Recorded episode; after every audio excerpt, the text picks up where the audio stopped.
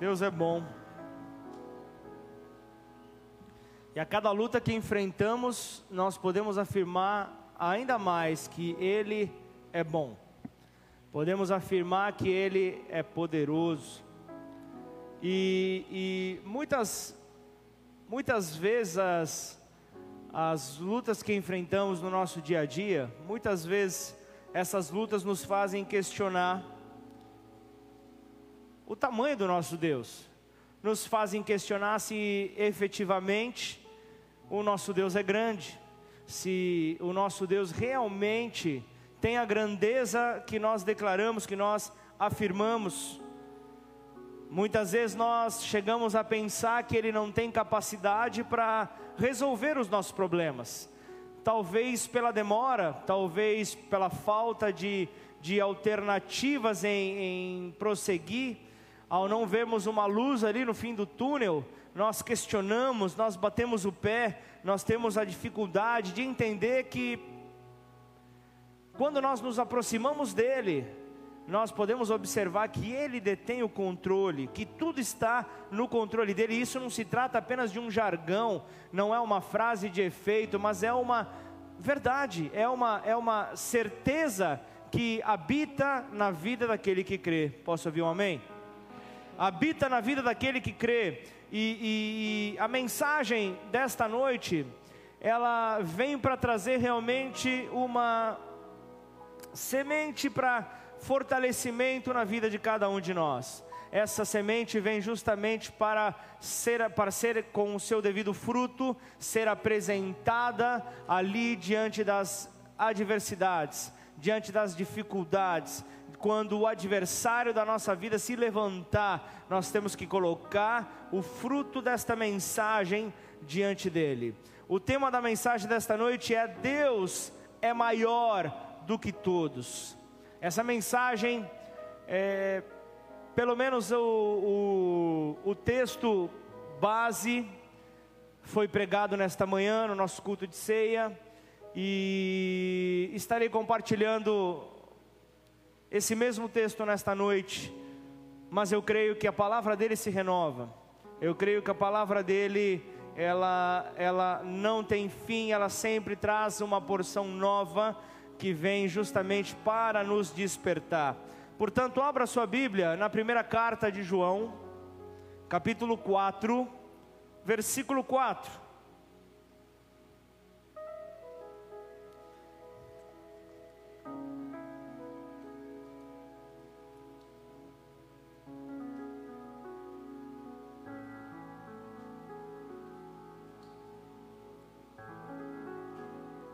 Primeira João 4, versículo 4, já está na tela.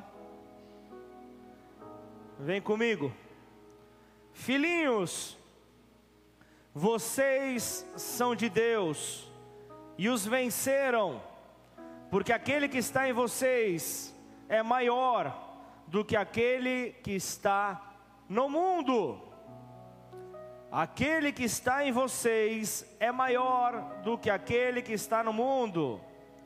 Senhor, nós queremos te agradecer por esta mensagem, desde já. Te agradecer, Pai, pelo fruto que ela irá gerar no nosso interior, Pai. Aquilo que ela irá, Pai, gerar de transformação em cada um de nós, desde já. Queremos apresentar o nosso coração grato.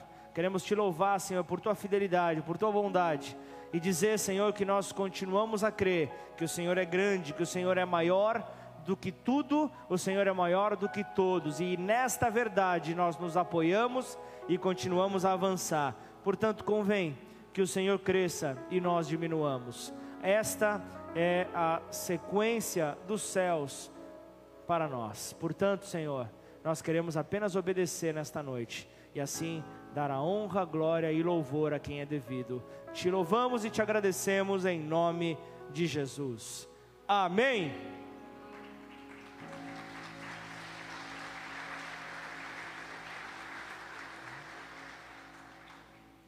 Deus é maior. Deus é maior do que tudo, Deus é maior do que todos, Deus é maior do que circunstâncias, ele é maior do que o universo, ele é maior do que a terra em que nós vivemos. Na sua grandeza, nós podemos ver que ele ocupa a todo o planeta, ele ocupa as galáxias, ele, ele, ele detém o controle do mundo inteiro em que nós vivemos, porque ele é Deus soberano, porque ele é Deus poderoso. E nesse texto que nós lemos aqui, o apóstolo João, aquele que é conhecido como o apóstolo do amor, o homem do amor, o discípulo do amor, justamente pela forma carinhosa com a qual ele se dirige a, a, àqueles que o ouvem, ele se dirige àqueles que o seguem, ele, ele vem e ele começa ali essas palavras dizendo filhinhos, então ele vem já se colocando sobre uma condição de pai espiritual, dando direcionamento, realmente buscando tirar as pessoas do engano e colocá-las ali sobre um caminho de retidão. Então ali ele vem justamente com essa certeza, mostrando ali é, este amor ali, um cuidador, cuidador daqueles que estavam sobre a sua tutela, aqueles que estavam debaixo da, realmente da sua proteção. E nesse texto que nós lemos aqui, 1 João 4, 4, nós podemos ver pelo menos ali três colocações que João faz, que eu quero nesta noite desenrolar com vocês, que eu quero nessa noite apresentar aqui o que está por detrás destas colocações. Eu sei que é, é, apenas essas três colocações já nos daria uma série de mensagens, uma sequência de mensagens, mas eu quero me deter a esta reunião de ceia. Quero me deter a esta noite e Jesus, evidentemente, essa, essas colocações vêm em um dia onde, o, ao término desta mensagem, para colocarmos então o, o, esta palavra em prática, nós nos sentaremos à mesa com o Senhor em memória ao sacrifício que Ele, que ele fez por nós na cruz do Calvário. Amém? Então eu vejo aqui a primeira colocação que João faz. Ele chega e diz: Vocês são de Deus.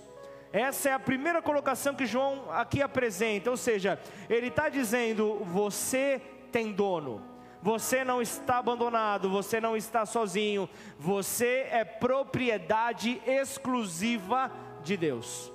Você é propriedade exclusiva de Deus. E eu vejo também o apóstolo Pedro ali na sua carta, na primeira carta, capítulo 1, versículo 18, dizendo: Sabendo que não foi mediante coisas corruptíveis, como prata ou ouro, que fostes resgatado do vosso fútil procedimento que vossos pais vos legaram, mas pelo precioso sangue, repitam, precioso sangue é Ele que vem para selar as nossas vidas, inclusive hoje, nesta mensagem. Como de cordeiro, sem defeito, sem mácula, o sangue de Cristo. Então, Pedro está falando: ó, você já foi comprado, você já foi comprado, e, e o preço pago pela tua vida foi o sangue de um cordeiro sem mancha, sem pecado. Fala ali do próprio Jesus do próprio Senhor Jesus, está falando dele, que o sangue dele foi derramado ali em um sacrifício para a justificação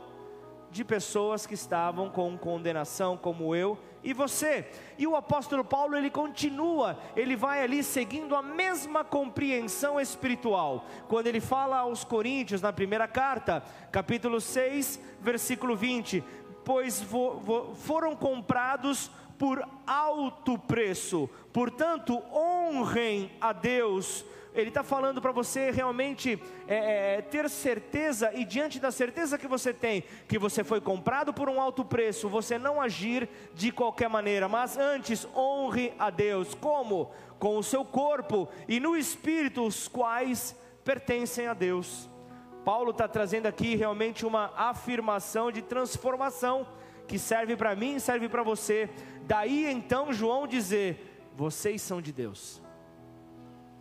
Depois João diz ainda: e os venceram Está falando dos nossos adversários, estão falando daqueles que insistem, insistem a nos perseguir, insistem em querer nos tirar realmente do caminho que o Senhor tem para nós. Só que João, ele não está falando de uma vitória possível, ele não está falando de uma possibilidade, ele simplesmente ele está falando de um fato indiscutível. Vocês venceram ponto final. Se você entende um pouco de gramática, você sabe o que é ponto final. Ponto final, você não acrescenta mais nada, porque é chegado o final. Logo, quando ele fala justamente vocês venceram, é essa palavra que está hoje viva para mim e para você. Não há então, não há então alguém que possa vir, não há então é, um adversário que possa nos engolir, nos trazer um peso, uma opressão ao ponto de ficarmos prostrados e derrotados, porque nós já vencemos em Cristo Jesus. Provérbios 21, 31 fala: O cavalo é preparado para o dia da batalha, mas quem dá a vitória? Ah, adivinha só você, Tiago. Quem dá a vitória é o Senhor.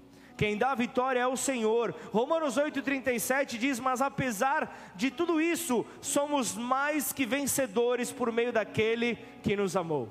Por meio daquele que nos amou, e o próprio João, na primeira carta, capítulo 2, 14, ele fala novamente: Filhinhos, eu lhes escrevi, porque vocês conhecem o Pai. Pais, eu lhes escrevi, porque vocês conhecem aquele que é desde o princípio. Jovens, eu lhes escrevi, porque vocês são fortes, e em vocês a palavra de Deus permanece, e vocês venceram o maligno. Você pode dizer, eu já venci o maligno? Eu já venci o maligno? eu já venci o maligno. Então a primeira afirmação de João é: Eu sou de Deus. E porque eu sou de Deus, você entra na segunda afirmação: Já venceu o maligno. Porque a primeira afirmação é, é, real, é viva e eficaz na tua vida, você entra na segunda afirmação, que você já venceu o maligno. E por mais que ele continue a te atacar, por mais que ele continue a te perseguir, por mais que ele continue a te infernizar, tentando fazer com que você escorregue, lembre-se sempre: você já venceu o maligno, você já venceu este que te persegue. Agora, qual é?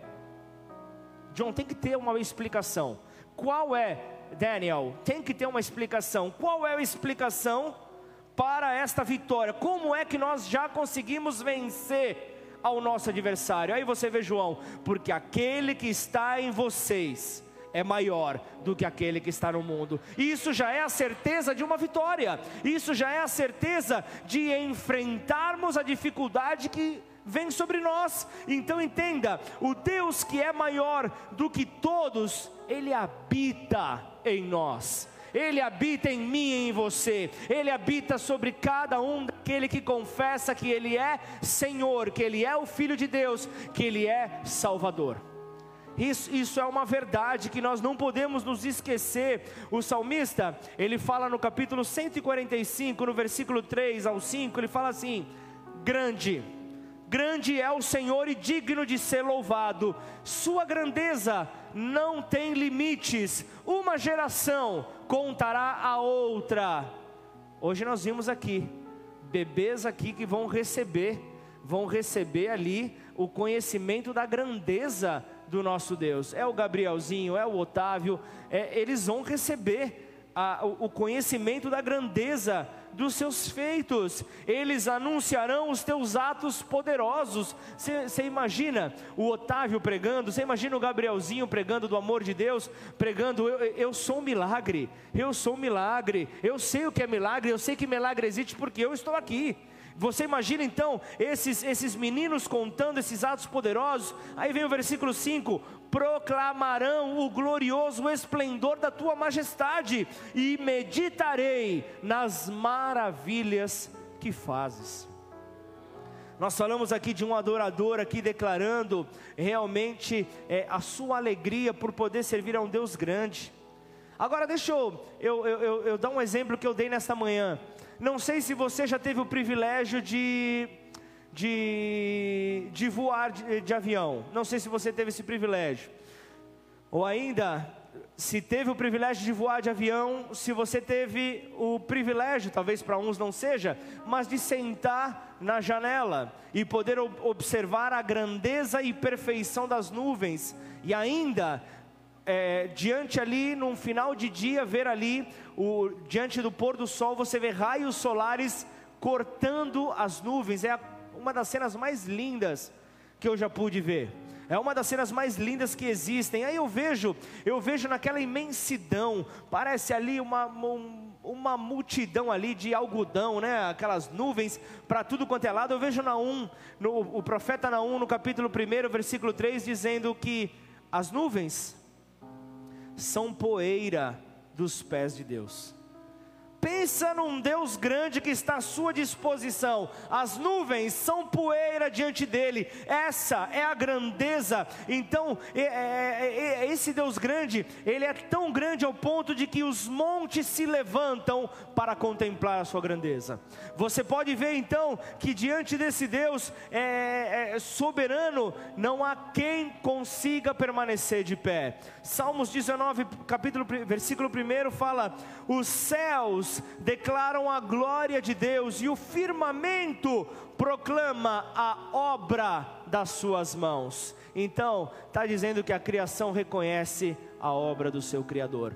A criação reconhece a grandeza, o esplendor do seu Criador. Romanos 1,19 diz: Pois o que Deus, o que de Deus se pode conhecer é manifesto entre eles, porque Deus lhe manifestou Pois desde a criação do mundo, os atributos invisíveis de Deus, seu eterno poder e sua natureza divina, têm sido vistos claramente, sendo compreendidos por meio das coisas criadas, de forma que tais homens são indisculpáveis. E é esse Deus grande que chega por, por intermédio de Jeremias e diz: Qual é o teu problema? Clama a mim, clama a mim que eu vou te responder coisas grandes, porque tudo que Deus faz é grande, então não tem como Ele trazer para você uma notícia mais ou menos, não tem como Ele te trazer algo que seja irrelevante, se, se, se vem da parte de Deus é grande, é glorioso, então é, é, o que, é o que vem por meio de Jeremias: clama a mim e eu res, te responderei coisas grandes e insondáveis, coisas grandes e ocultas que você não conhece. Só um Deus grande. Uma cartomante não faz isso. Desculpa, uma leitura de búzios não faz, a borra do café não faz. É só um Deus grande é somente um Deus grande que nós não conseguimos sequer é, é, medir a sua grandeza. Então, é, é, é, diante desse Deus grande que hoje nós estamos aqui reunidos, e então começamos a compreender o que João fala, é justamente porque aquele, aquele que está em vocês, aquele que está em mim, aquele que está em você, é maior do que aquele que está no mundo, oprimindo o mundo, destruindo o mundo, trazendo vergonha, trazendo destruição, matando, roubando e destruindo. Muito maior é aquele que está em nós. E Paulo vem e fala então aos Efésios, ele traz uma grande declaração no capítulo 1 e versículo 19, ele diz: A qual ele fala da grandeza de Deus, mas ele traz algo maior. Ele fala: a qual a sobreexcelente grandeza do seu poder sobre nós, os que cremos, segundo a operação da força do seu poder. Então, muitas vezes nós adoramos mesmo sem saber quem Ele é. Muitas vezes a nossa imagem de Deus é mais ou menos como o reflexo da imagem que nós temos do nosso Pai.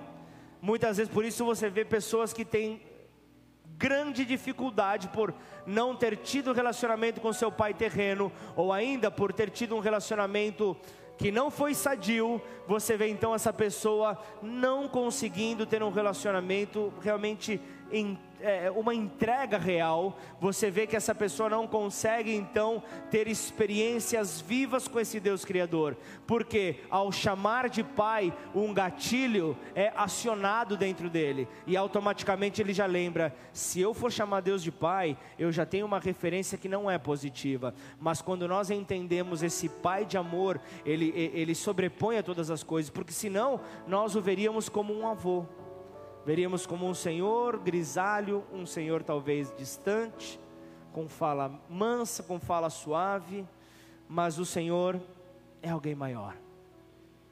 O Senhor é alguém maior, entendendo então assim que todas as coisas estão sobre o seu domínio, todas as coisas estão sobre o seu comando, todas as coisas estão sobre a sua majestade, nós podemos afirmar o tema da mensagem desta noite: Deus é maior do que todos. E se Deus é maior do que todos, qual é o problema que pode se levantar diante de você? Qual é o problema que vai te colocar na, no, no, na, na quina do, do, das cordas ali do, do, do corner? Quem é que vai te colocar realmente no, no, na quina? Quem? Quem vai conseguir? Quem vai conseguir realmente ter êxito nessa, nessa opressão se Deus é maior do que a terra? Deus é maior do que o universo. Ali, imagina a Terra com é, o universo, melhor dizendo, com os, seus, com, com, com os seus milhares de planetas, com suas galáxias. Ainda assim, Deus é maior. Para para pensar, realmente é algo que, que a nossa mente talvez seja limitada. O entender que Deus é maior do que todos o entender que Deus é maior do que todos, que desde o princípio, Gênesis 1, versículo 1, desde o princípio, Ele, ao criar os céus e a terra, você já vê que Ele já era soberano, porque Ele, ele, ele cria céus e terra com esplendor, Ele cria com grandeza, Ele cria com excelência, mas algo acontece, e então você vê ali que é nessa hora, entre o versículo 1 e o versículo 2, estudiosos dizem que bilhões de anos se passam, por quê? Deus cria algo perfeito, e esse algo perfeito veio então a, a, a, ser destruído por, por uma determinada situação, e nessa situação, nós vemos ali que a terra se encontra então sem forma e vazia. Mas há uma certeza quando nós damos continuidade no texto: o Espírito planeava sobre as águas, o Espírito estava ali. Deus mostrava que, mesmo em meio ao caos, Ele é soberano, mesmo em meio ao caos, Ele é poderoso. Então, não importa o caos que você possa estar enfrentando na tua vida, não importa a dificuldade que você possa estar enfrentando, você precisa ver. O microfone falhou? Está ouvindo? Vocês estão me ouvindo? Só PA? Eu não vou deixar de falar o que tem que falar. Voltou, voltou, voltou, voltou, voltou. Um, dois, teste. Um, dois, teste. Daniel, do you hear me? Tá. Desculpa, Eric, desculpa. Agora eu passei do limite já. Agora eu passei, o meu vocabulário não chega a isso. Sorry, my daughter. Voltando, onde que eu estava mesmo? Rita, me lembra? Voltando ali, Gênesis 1, capítulo 1. Então Deus estava ali diante de um caos, Deus estava ali diante de uma situação que, que, que talvez você possa estar encontrando agora, onde você não vê alternativas, por mais que o teu amor por Deus seja inquestionável, você realmente ame a Deus, você está se deparando talvez com este caos. Mas nós vemos que este Deus soberano que, que, que está por sobre as águas, é aquele que no versículo 3 ele diz é caos que está havendo aqui? Isso aqui é uma, é uma introdução que eu estou fazendo para o versículo 3. É, é, é caos? É, é, é problema? Como que eu resolvo os problemas? Haja luz. Haja luz. Quando o problema vem, é só declarar: haja luz. Então Jesus ele vem, a luz ele vem. Então o Senhor soberano ele vem sobre o caos, ele vem para transformar, ele vem para mudar, ele vem para fazer aquilo que estava seco se transformar em algo frutífero. Isso está sobre a tua vida, isso está sobre a tua casa, isso está sobre os seus negócios, isso está sobre cada um que está aqui. Em nome de Jesus, vamos adorá-lo de todo o nosso coração. Nós não podemos perder essa semente que está aqui. Você que está no Facebook Facebook, recebe essa palavra. Você que está no Instagram, recebe essa palavra. Essa palavra fala de transformação, fala do Deus soberano dizendo: estou trazendo luz. E quando Deus está trazendo luz, quando Jesus está entrando por sua, por, pela liberação que você faz, por permitir então que esse Deus caminhe contigo, porque é um Deus cavalheiro e não um Deus que vem arrombando portas, você vê então que as trevas têm que sair. Não tem como, há situações onde nós vemos que quando o, o, o mundo espiritual reconhece que vem coisas, a, o reino das trevas eles, eles percebem e, e, tentam paralisar. E eu me lembro do testemunho que foi dado hoje. Eu me lembro que eu estava tomando café da manhã na casa dos nossos presbíteros aqui, o Fábio e a Tati. E saindo, é, é, uma coisa me toma por dentro: liga para o Serginho Mozão E eu liguei pro, não, sem saber o que eu ia falar para ele. E começamos a conversar, começamos a conversar. Ele começou a abrir ali um pouco do seu coração, dos seus projetos. E, eu, e, e naquela hora o débito e crédito bateu. Naquela hora eu falei: Deus está nessa história. E sabe o que aconteceu na hora? Eu quase atropelei um cachorro. É, é, é, engraçado agora, mas na hora eu percebi quando, quando, quando, quando ele chega e diz: Eu só estou esperando Deus falar comigo. O cachorro vem. Eu consegui frear o cachorro, ele explodiu no carro. Só não machucou o cachorro justamente porque o carro estava parado. Mas vocês entendem a, a, a, situação, portanto, em nome, em nome de Jesus, que, você possam, que vocês possam é, entender o que Deus tem para vocês nessa terra. Talvez vocês não estão não tão ainda vislumbrando, talvez o, o entendimento de vocês não, não seja não seja grande o suficiente, Vilma, essa, essa palavra também está sobre a tua vida, também está sobre a Ana Gabriela, essa vida está sobre a vida de você, é, essa palavra está sobre a vida de vocês, é uma palavra que justamente vem para trazer alinhamento, é Deus chegando para vocês e falando, haja luz, é Deus falando, e sobre, e sobre, essa, e sobre essa situação vem também é, é, é, sobre, sobre a vida de cada um aqui. Deus também trazendo a luz sobre as nossas vidas, é justamente fazendo a diferença onde nós não imaginávamos que pudesse existir essa diferença. João, capítulo 1, fala que no princípio ele já era o Verbo, ele já existia,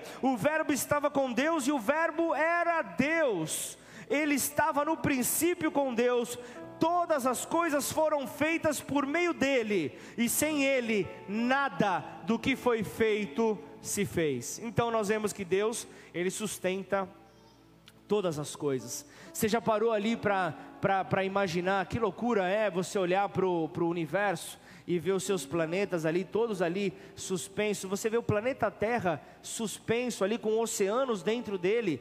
E como que esses oceanos ali não, não, não, não, não, não acabam é, é, derramando, não acabam ali é, é, vindo sobre, sobre, sobre a Terra na rotação? É, tudo bem, eu sei que existem as leis físicas, que inclusive não foi o homem quem fez, foi o próprio Deus quem estabeleceu. Mas você consegue, você consegue imaginar a perfeição de um Deus que deixa uma Terra suspensa? Não dá nem para eh, nem o Albert Einstein consegue chegar então, por mais que ele tenha uma teoria, nem ele mesmo consegue entender a grandeza do nosso Deus, porque o nosso Deus é grande, porque o nosso Deus é soberano, porque o nosso Deus é incomparável. Então, entenda que é esse Deus incomparável, esse Deus grande que está à sua disposição quando você clamar a Ele. Quando você clamar a Ele, quem vai responder não é nenhum dos seus auxiliares não é, nem, não, não, ah, não é que Deus está ocupado, Ele vai mandar é, um estagiário te atender. Não vai ser isso. É o próprio Deus que responde a, a, ao teu clamor. É o próprio Deus que responde à tua oração, porque Deus é maior do que todos. Deus é maior do que a enfermidade. Deus é maior do que a enfermidade, porque Ele é o Deus que sara. Ele é o Deus que sara, Ele é o Deus que restaura. Há, há restauração nessa casa? Há restauração, há transformação. Por quê? Porque se você confiar em Deus, não é, a, não, é não, não, não, não é o pastor dessa casa, mas é o, o, o Deus que está sendo pregado, que faz todas as coisas. Porque você vê ali testemunhos no monte virtual, ah, mas, mas, mas se fosse somente quando o pastor ora, você pode dizer, ah, a unção está sobre o pastor. Aí você vê os outros presbíteros orando. E aí você vê milagre acontecendo, você vê, você vê impossíveis acontecendo ali. Isso, isso só, só, só dá para acontecer quando nós clamamos a Deus e Ele responde coisas grandes e insondáveis que nós não imaginamos. É esse Deus que está diante de nós, que é maior do que tudo e do que todos. Então você vê, Salmo 147, ele fala: Louvado seja o Senhor, como é bom cantar louvores a nosso Deus, como é agradável e apropriado. O Senhor reconstrói Jerusalém, por que não dizer o Senhor reconstrói casamentos, o Senhor reconstrói Ribeirão Preto, o Senhor reconstrói a, a, a nossa região, o Senhor reconstrói Serrana, Jardinópolis, o Senhor reconstrói, Ele tem poder para reconstruir, Ele traz os exilados de volta para a casa, Ele cura os de coração quebrantado e enfaixa suas feridas, conta as estrelas e chama a cada uma pelo nome.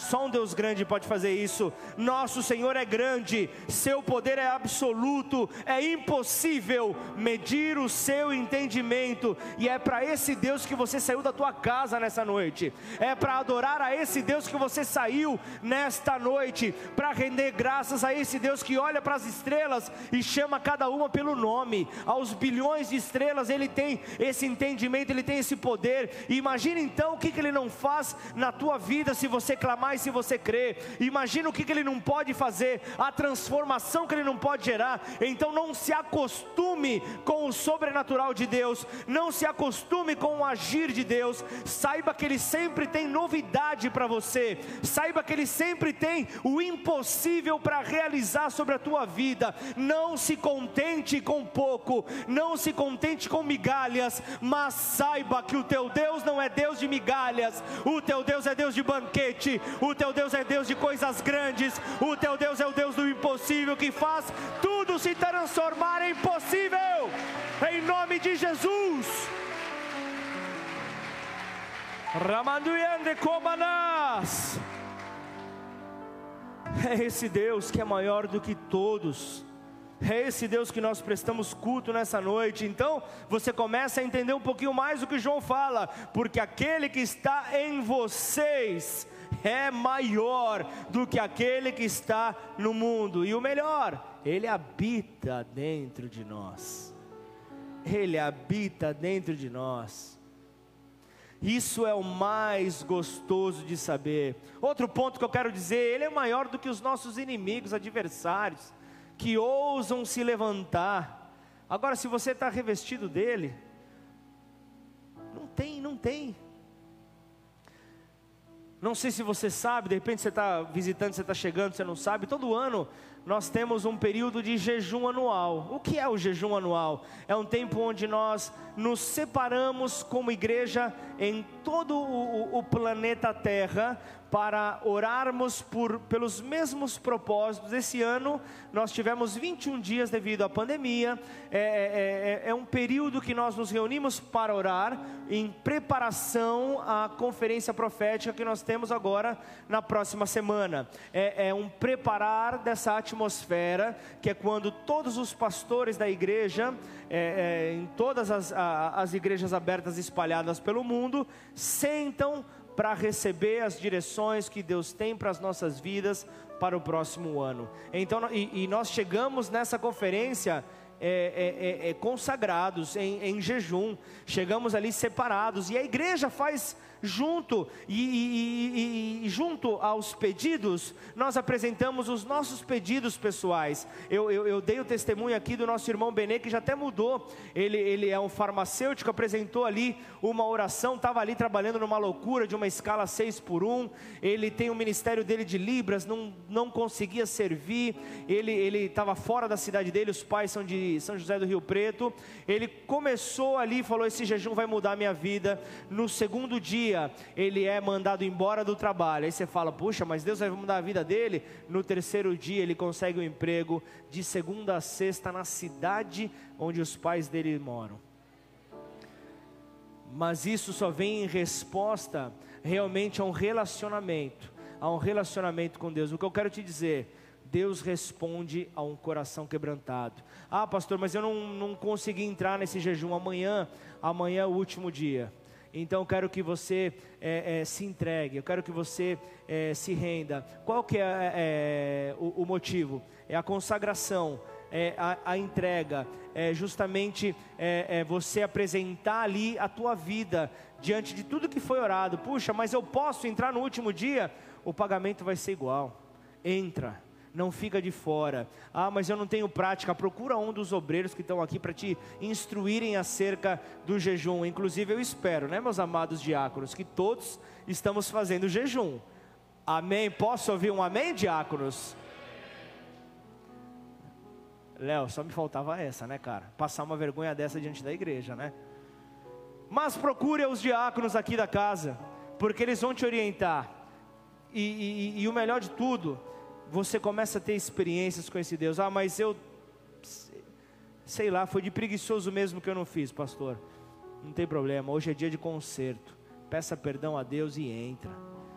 porque onde Deus vê a unidade da igreja, Deus decreta a sua bênção. Entra nessa unidade, entra nessa unidade e viva o que o Senhor tem. Porque o nosso Deus ele é maior do que tudo, ele é maior do que os homens. Ah, pastor, mas se o senhor soubesse, eu não entrei nesse jejum porque eu estou num momento tão difícil da minha vida. Se senhor soubesse quem se levantou, o que aconteceu na minha vida. Ah, pastor, o senhor está acostumado com as histórias. Já, já, escutei isso, viu, gente? Você está acostumado com as historinhas que te contam aí na igreja, mas a minha história, ah, daria um livro. Eu falei, puxa, mais um para a prateleira da igreja. Tem tantos livros aqui. Se você soubesse tantas histórias, realmente eu, não, eu, eu posso não saber quem é quem que se levantou sobre a sua vida, mas certamente eu sei quem já está de pé do teu lado para interceder por você. Certamente eu sei que esse Deus grande está do teu lado e ele vai te guardar de tudo e de todos que se levantarem contra você em nome de Jesus, amém? E eu vejo também Moisés, aquele chamado como libertador no, no Antigo Testamento, Êxodo capítulo 3, versículo 11, vem ali numa conversa com Deus. Moisés, porém, responde a Deus: Quem sou eu? Para apresentar-me ao Faraó e tirar os israelitas do Egito, da escravidão, quem sou eu? E aí Deus afirmou: Eu estarei com você. Esta é a prova de que sou sou, sou eu quem o envia. Quando você tirar o povo do Egito, vocês prestarão culto a Deus neste monte. Aí Moisés fala no versículo 13: Ok, o Senhor vai comigo, maravilha, mas quem é o Senhor? Quem é o... E quando me perguntarem o que direi, quem é o Senhor? Aí no versículo 14 ele fala, ele fala justamente isso. É... Disse Deus a Moisés: eu sou o que sou. Ponto. Disse mais: Assim dirás aos filhos de Israel: Eu sou, me enviou a vós outros. Ponto final. Eu sou tudo que você precisa. Ele estava falando isso para Moisés. Eu sou o necessário que seja. Eu sou tudo o necessário, eu sou aquilo que você precisa, Moisés. Então entenda que quando Deus se manifesta em nós, em Sua grandeza, os homens são afugentados, os perseguidores precisam dar em retirada, porque Deus é maior do que os nossos inimigos, então Ele é maior do que os homens, então Ele é maior do que os nossos adversários. Não há como permanecerem te oprimindo se você vai em direção ao Pai pode ter certeza que aqueles que estão ali prostrados diante da opressão, muitas vezes se encontram em momentos de dificuldade de relacionamento com Deus. Em um distanciamento, e, e, é difícil quando você está distante retornar, por isso é que é bom sermos família, para justamente no momento da dificuldade podermos estender a mão para aquele que está com dificuldade e puxarmos para perto, levantarmos, colocá-los de perto, declararmos que haja vida. E se falo de vida, eu posso dizer: Deus é maior do que a morte. Deus é maior do que a morte. Inclusive, o, o, último adversário a ser destruído, o último inimigo a ser destruído, como Paulo fala é, aos Coríntios, capítulo 15, versículo 26, é a morte o último inimigo a ser destruído, a ser aniquilado, é a morte. Então, a morte como inimigo, é, ainda que nós tenhamos esperança da vida eterna, se há de convir comigo, a morte assusta, não assusta? Se há de convir comigo que a morte assusta. Pela manhã eu compartilhei uma, uma das experiências que, que eu venho guardando há anos. A eu, eu, minha mãe acabou em um momento onde eu estava, eu tinha aceitado Jesus, reconhecido Jesus no ano de 99 e eu me afastei dos caminhos e ela fez o processo de restauração. Ela me evangelizou e em 2001 eu voltei, eu voltei para Jesus.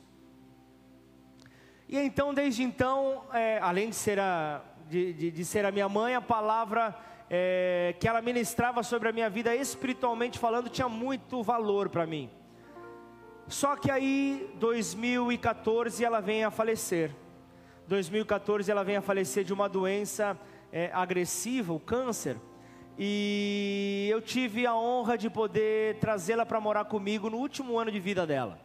Ela morou aqui de 2013 a 2014. E nesse ano que ela morou comigo, nós tivemos diversas experiências que eu não vou entrar em pormenores, quem sabe disso é apenas a minha esposa e Deus.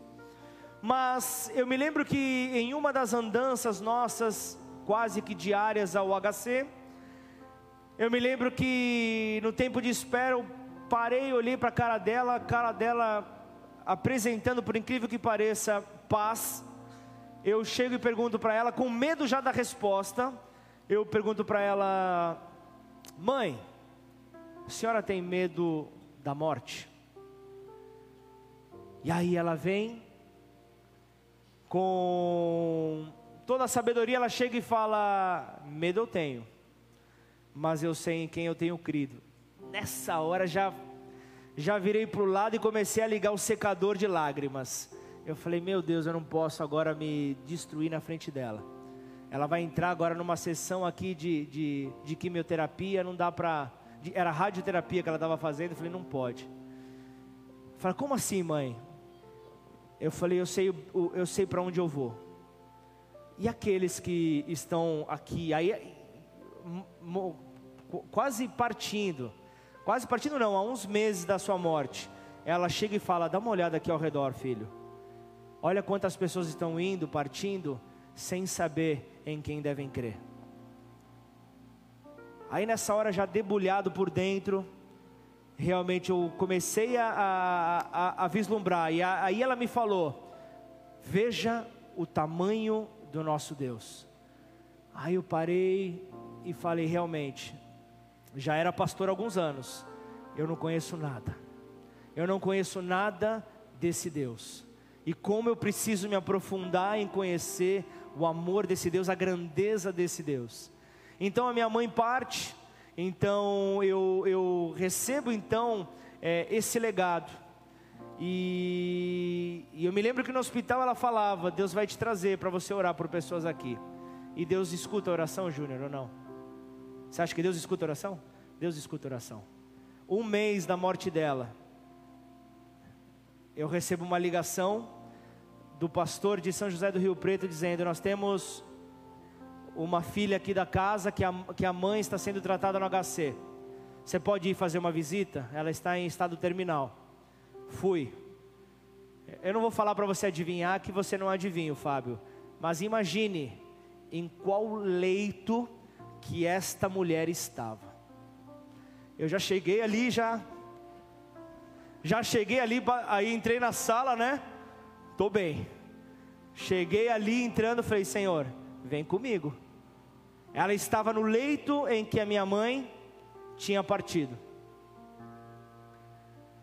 Eu falei, Senhor, agora eu entendi. O que o Senhor deixou, através da palavra liberada, só mostra uma coisa: o Senhor é grande. E ali você pode dizer, mas ah, mas você estava em, em período de luto. Manda um presbítero, olha quantos presbíteros tem na casa, vai orar. E se eu pegasse o telefone e falasse, em dois minutos tinha um lá no HC. Eu sei disso. Mas era, vocês entendem que Deus estava querendo me mostrar o quanto Ele é grande na minha vida. Deus precisava mostrar algo para mim, Deus precisava tratar algo em mim. Porque eu comecei ali a querer me esconder no luto. Eu queria começar a me esconder no luto. Eu conversei muito, conversei com a Genesi muito sobre isso. Um pouco ali, pegando de tabela as orientações da Cris, como até como uma psicóloga, eu não vou mentir para vocês porque era necessário entender a dor do luto. Mas quando você olha sobre os olhos da fé, para quem Jesus é, para quem é o teu Senhor, para a grandeza do teu Senhor, eu não vou dizer que você não vai ter dor, eu tive dor, eu, eu, eu passei ali um ano de luto escondido, eu não falava, eu não falava uma história da minha mãe. Mas o que eu quero dizer para vocês é que foi o maior tempo onde eu pude entender quem era esse Deus. Mas na verdade, ele só abriu a porta para dizer: entre por esse caminho, você vai entender agora que eu sou grande. E então eu vou e compreendo o que Isaías fala, Isaías 25, 8, ele fala: destruirá a morte para sempre. Eu vou, eu vou ficar tocado por causa da morte, você vai ficar sentido por causa da morte. A morte é vitória para aquele que crê. O soberano Senhor enxugará as lágrimas de todo o rosto. 1 Coríntios 15, 55, você vê ali a afirmação: Onde está, ó morte, a tua vitória? Onde está, ó morte, o seu aguilhão? O aguilhão da morte é o pecado, mas graças a Deus, graças a Deus que Ele nos dá a vitória por nosso Senhor e Salvador Jesus Cristo. Então, eu posso afirmar, você pode afirmar: Deus é maior do que a morte. Você pode dizer: Deus é maior do que a morte. Aleluia! Não há território, não há território onde o Senhor se manifeste, onde Ele manifeste a Sua presença e o inferno consiga ainda se manter reinando.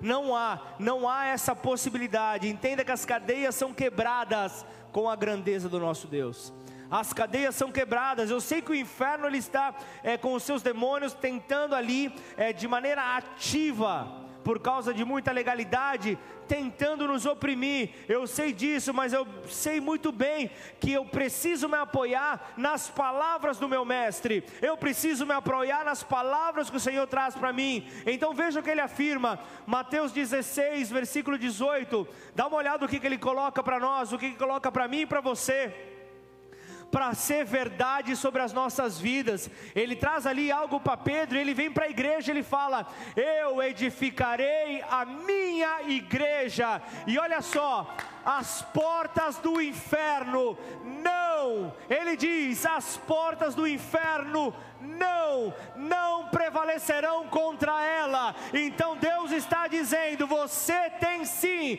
o controle para mandar os, os, os, demônios, mandar tudo que te oprime para os quintos dos infernos, mas não, não tem poder, não tem poder sobre a tua casa, sobre a tua parentela, sobre os teus negócios, sobre o teu próximo, não tem poder, porque a verdade está aqui. Jesus já trouxe essa verdade, ele vem para ele edificar a igreja e as portas do inferno não prevalecerão contra a igreja do Senhor que nele crê. Aleluia, aleluia, aleluia. Hey! A glória impressionante de Deus Pai do Filho Jesus excedem a muito qualquer coisa que nós possamos imaginar, excede o nosso pensamento. Então, percebendo que isso nos leva a um profundo sentimento de admiração, a um, a um, a um sentimento de humildade diante dessa soberania, então eu vejo e entendo o que Jó afirma, ali depois de passar por todas as dificuldades, dores que ele passa, Jó teve a consciência da sua insignificância como homem, quando Deus lhe revelou alguns dos aspectos da grandeza da sua criação. E então você vê Jó 42, versículo 1 ao 6, você vê Jó na reação humilde diante de tudo ali que ele havia murmurado, que ele havia reclamado, que ele havia realmente é, se entristecido. Você vê ali então a reação dele é assim: Então respondeu Jó ao Senhor, dizendo: Bem sei eu que tudo podes, e nenhum dos teus pensamentos pode ser impedido. Falei do que não entendia, coisas que para mim eram maravilhosas e que eu não compreendia. Escuta-me, pois eu falarei. Escuta-me e eu falarei. Eu te perguntarei e tu me ensinas. Com o ouvir dos meus ouvidos ouvi, mas agora te veem os meus olhos, os meus olhos te contemplam. Por isso me abomino e me arrependo no pó e na cinza olha só a, a, a humildade com que Jó se coloca diante de Deus para entender esta grandeza. Só que será que eu e você conseguimos então, assim como Jó teve, assim como outros homens de Deus é, enxergaram a Deus, será que nós conseguimos ter essa mesma ótica? Será que nós conseguimos entender da mesma maneira como Salomão entendeu que nós, nós moramos aqui na terra, Deus habita nos céus. Deus é soberano sobre os céus, o seu trono está nos céus. Será que nós temos essa visão? Será que nós devemos ter o, o, o, devido respeito ali, proferindo o seu nome com dignidade, estando ali realmente cientes de que Ele, Ele sabe exatamente o que nós fazemos e o dia em que nós devemos prestar contas de tudo? Será que nós enxergamos desta maneira? Será que nós temos a atitude do apóstolo Paulo ao falar com seu filho na fé, Timóteo, é, acerca do Jesus glorificado. Uma das declarações mais lindas acerca de Jesus, 1 Timóteo 6,15, fala: O, o bem-aventurado e único poderoso Senhor Rei dos reis e Senhor dos senhores, aquele que tem ele só a imortalidade e habita na luz inacessível, a quem nenhum dos homens viu, nem pode ver, ao qual seja a honra e poder para sempre.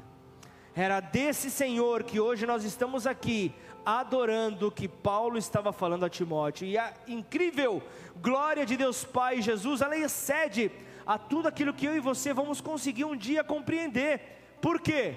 Porque aquele que está em vocês é muito maior do que aquele que no mundo está. Você já parou para pensar quando você enfrentar as dificuldades na tua vida? Você chegar e afirmar isso? Maior é o que está em mim.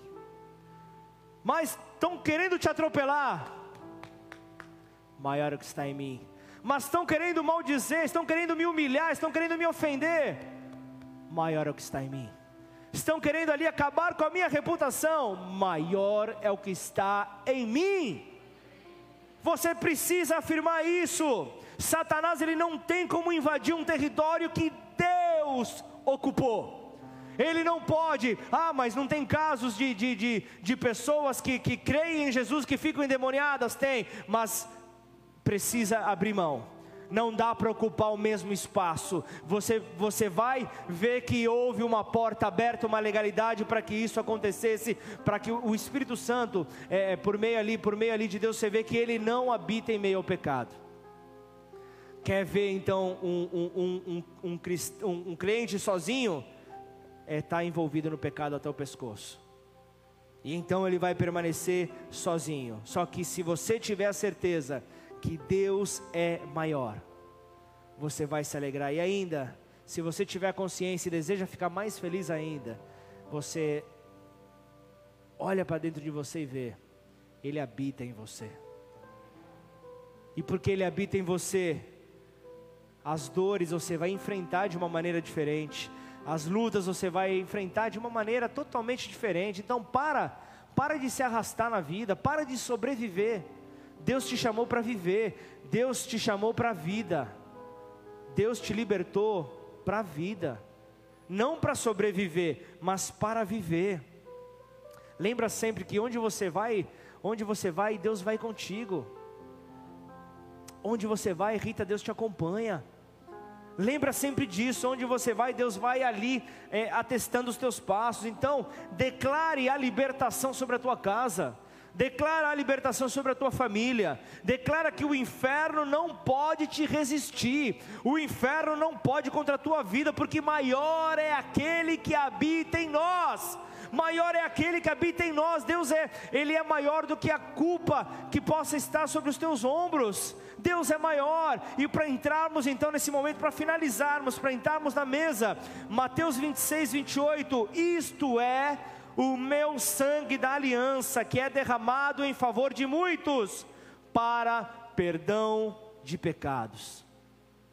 O teu inimigo ele vai tentar te acusar do teu pecado. Ele vai tentar te acusar, ele vai tentar trazer condenação, mas você tem que responder por meio do sangue de Jesus. Você tem que declarar: Eu não sou mais cativo a você, eu não sou mais cativo ao reino das trevas, eu fui liberto, já pagaram um alto preço pela minha vida. Você vê Paulo aos Colossenses falando capítulo 2, 14, ele fala: E cancelou a escrita de dívida, que consistia em ordenanças e que nos era contrária, ele a removeu, pregando-a na cruz e tendo despojado os poderes e as autoridades ele está falando que por mais ali ele veio, ele fixou ali na cruz, no local da vitória, ele ainda enfrentou ali demônios, principados, potestades, ele falou poderes e autoridades, e fez deles um espetáculo público triunfando sobre eles na cruz, ou seja, ele tirou um barato da cara do inferno, ele tirou um sarro dos demônios que estavam ali para pensar que venceriam com a morte de Jesus. Vamos entender um pouco melhor o que, que era essa, essa, essa escrita de dívida que foi cancelada? Vamos entender um pouco melhor o que é que consistia ali nas ordenanças, o que era que foi pregado na cruz, vamos entender melhor. No mundo antigo, quando uma pessoa tinha qualquer dívida, quando a pessoa estava endividada ali, é, o seu nome era colocado ali numa placa, e essa placa ela era pendurada sobre a porta de um estabelecimento que ele estava devedor. Era mais ou menos como o Serasa dos dias atuais, era mais ou menos como o SPC dos dias é, contemporâneos. E nós vemos aqui, nós vemos aqui justamente que, que, que neste momento, esta placa denunciava as pessoas que estavam em dívida. Essa placa denunciava aos devedores. E quando uma pessoa não tinha como pagar, ela poderia se aproximar de alguém para interceder por ela. E, e, e essa pessoa era conhecido como Paracletos, ou, ou, ou ainda, trazendo para o latim, para a nossa, nossa linguagem latina, era o advocatus, era como, como o ângelo que nós temos, era, era o advogado, era aquele que, que advoga, aquele que media causas, aquele que intermedia entre um e outro, e, e, e o Paracletos, ele ia por relacionamento com a pessoa, ou por qualquer tipo ali de amizade, e ele ia até o credor e, e, dizia: Eu vim em nome do fulano, eu vim em nome daquela pessoa para pagar a conta, para pagar a dívida que ela tinha, e quando ele vinha e pagava essa conta, ele conseguia fazer aquele acordo, o dono do estabelecimento ele deveria pegar então ali a placa, colocar o nome no mesmo lugar, o nome da pessoa, afirmando agora aquela dívida havia sido paga. Aquela dívida havia sido paga, não havia mais é, é, é, dívida sobre aquele nome, não havia mais condenação sobre aquele nome, e dava uma cópia da conta paga para aquela pessoa, porque se ele fosse em qualquer lugar, e outras pessoas dissessem: Eu vi a placa com o seu nome, o seu nome dizia que você era um devedor. A pessoa chegava e falava: Está aqui, ó, o meu comprovante aqui de pagamento está aqui, a minha dívida foi paga a minha dívida foi paga, eu já não tenho mais nada, nada a dever, a conta estava paga. E Paulo, ele vem e diz que nós tínhamos uma dívida e Satanás, ele tinha uma nota promissória com o nosso nome. Satanás tinha uma nota promissória com o nosso nome, então nós nos tornávamos cativos, cativos dele, e, e justamente por não poder pagar. Então, digam graças a Deus então, graças a Deus, Jesus, o nosso Paracletos, Jesus, o nosso advogado, ele se apresentou no tribunal e disse: Eu pago a conta, eu pago a conta que estava sobre eles. E quando ele se estava na cruz, a nota promissória estava cravada junto a ele, a nota promissória estava ali, junto ao madeiro estava ali a nossa dívida, e ali era uma forma, era uma forma de, de, de, de Jesus dizer: Satanás, eu estou pagando a conta daqueles que creem no meu nome. Eu estou pagando a conta daqueles que creem no meu nome. Quando ele vem e diz: Está consumado, ele está dizendo: Eu paguei a dívida. Vocês estão livres. Vocês estão livres. Não há mais condenação. É só somente, é tão somente crer. É tão somente crer. É tão somente confiar. É tão somente depositar nele as nossas confianças. E sabe do que é o melhor? Hoje, eu e você temos esse comprovante nas nossas mãos para declarar diante de qualquer acusação que vier sobre as nossas vidas. Nós podemos dizer: Nós somos de Deus. Nós somos de Deus e já vencemos o inimigo. Nós somos de Deus e já vencemos o inimigo, por quê? Maior é aquele que está em nós do que aquele que no mundo está. Em nome de Jesus, glorifica o Senhor. Coloque-se de pé no seu lugar. Aleluia! Pai, nós queremos te louvar, Senhor. Queremos entregar aqui, ó Pai, tudo que somos, ó Pai, tudo que, que, que, que, pensamos poder fazer, ó Pai, o nosso entendimento, Pai, os nossos passos, entregamos tudo diante do Senhor. Entregamos tudo, Pai, em tuas mãos. Senhor, confiamos, ó Pai, que o Senhor pode mudar todas as coisas, ó Pai. Sabemos, ó Pai, que, que o, o mal, ele já não pode mais nos manter, ó Pai, prostrados. O mal já não pode mais nos manter prostrados, Senhor. Isso não fala que teremos uma vida de flores. Teremos uma vida normal, inclusive a palavra de Deus fala que o sol nasce para o justo e para o ímpio, o sol nasce para todos, o arregaçar as mangas todos os dias, cabe a mim, cabe a você, cabe ao ímpio também a todos. Por isso, Senhor, que essa palavra repouse sobre as nossas vidas, ó Pai, ao ponto de frutificarmos ela, Senhor. Nós não queremos retê-la, Pai nós não queremos deixar de passá-la adiante, mas nos ajuda, Pai. Nos ajuda a poder colocá-la, Senhor, realmente em prática. Queremos colocar esta palavra em prática para que todos possam ver a sua grandeza, a sua misericórdia, a sua bondade, em nome de Jesus. Antes de entrarmos na ceia, antes de entrarmos na mesa, vamos adorar este Deus, vamos manter esse clima de adoração, não somente o ensino, mas o ensino glorifica a Deus, mas Vamos adorá-lo, porque na adoração nós colocamos para fora a nossa gratidão, colocamos ali, externamos ali palavras de engrandecimento ao nosso Deus. Não fica com os lábios fechados, mas adore-o.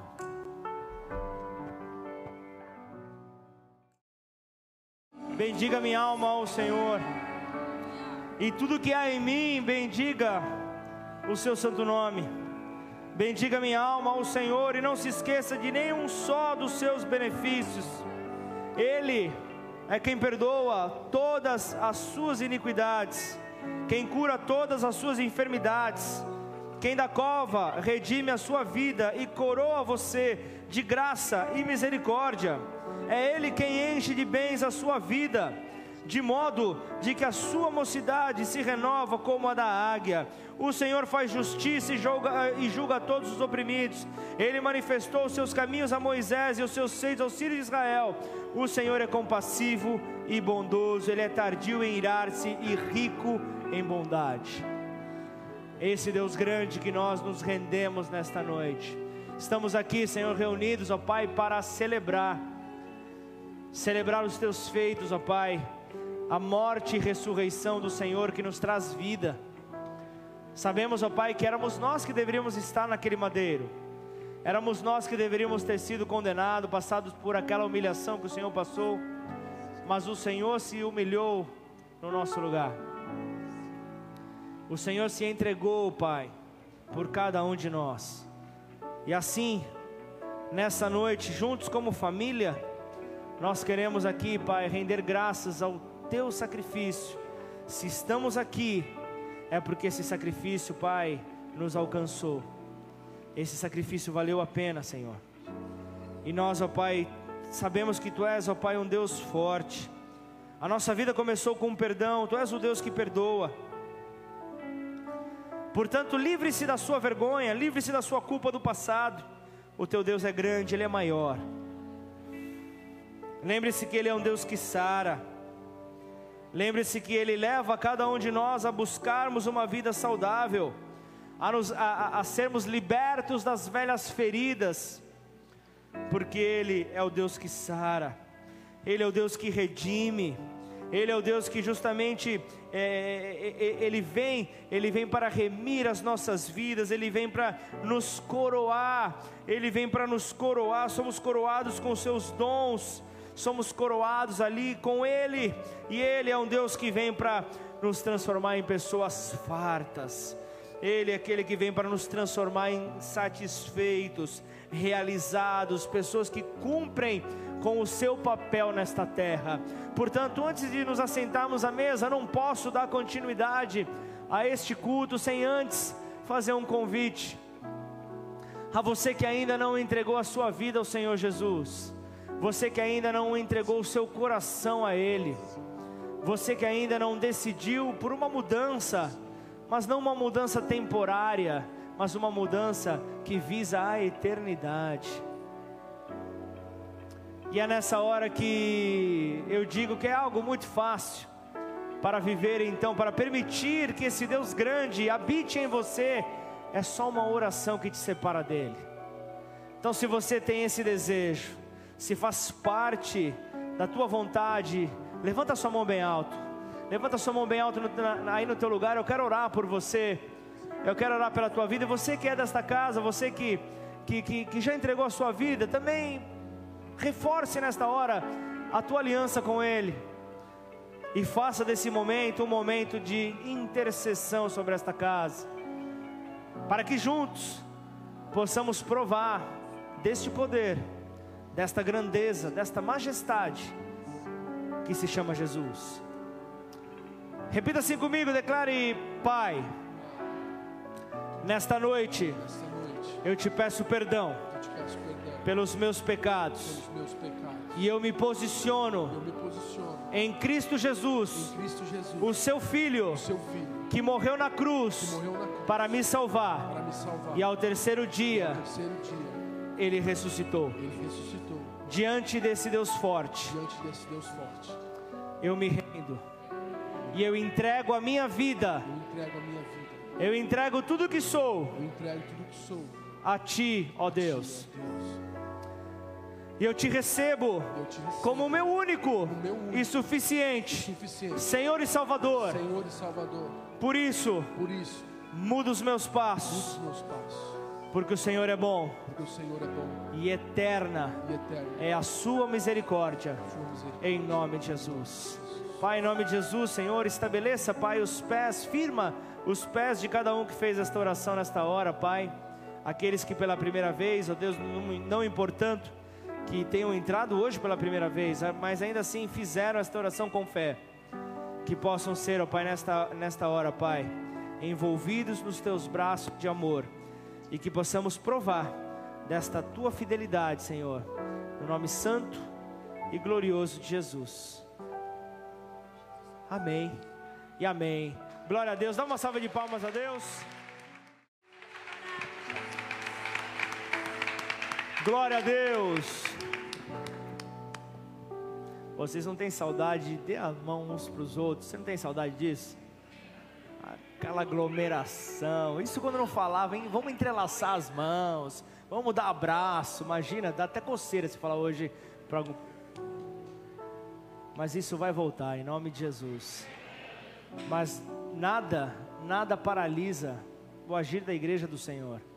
Por mais que estejamos aí a um metro e pouco de distância um do outro, nós estamos entrelaçados mesmo assim. A igreja do Senhor está forte, está unida. A igreja do Senhor que confia que esse Deus é maior do que todos, ela não para diante de qualquer adversidade, porque a obra de Deus ela não para. A obra de Deus ela continua. A obra de Deus ela tem que avançar. A obra de Deus ela tem que prosseguir. A obra de Deus ela tem que tirar toda e qualquer tipo de dificuldade. Em nome de Jesus nós temos que entender que, que, que quando nós estamos diante desse Deus, tudo tudo para. Quando nós estamos diante desse Deus forte, tudo, tudo simplesmente dá lugar ao reino dos céus. E então vivemos a paz que excede ao entendimento humano, que é uma promessa que temos sobre a nossa vida. Em nome de Jesus, lembre-se, quando o teu inimigo vier sobre, a, a tentar te amedrontar, lembre-se que maior é aquele que está em você do que aquele que no mundo está. Amém? Se Deus é por nós, quem será contra nós?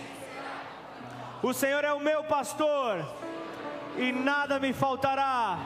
Oremos todos juntos, Pai nosso que está nos céus.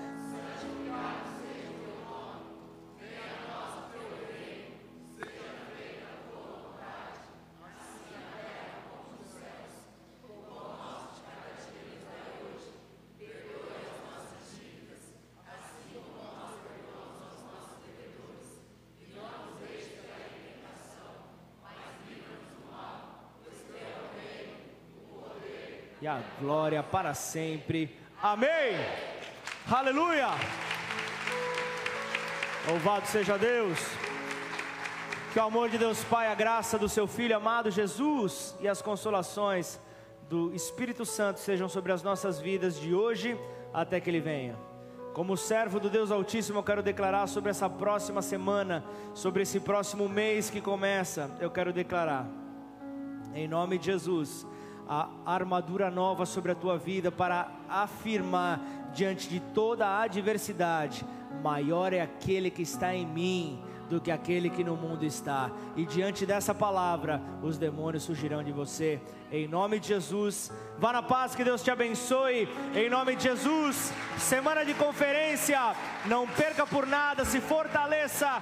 Em nome de Jesus.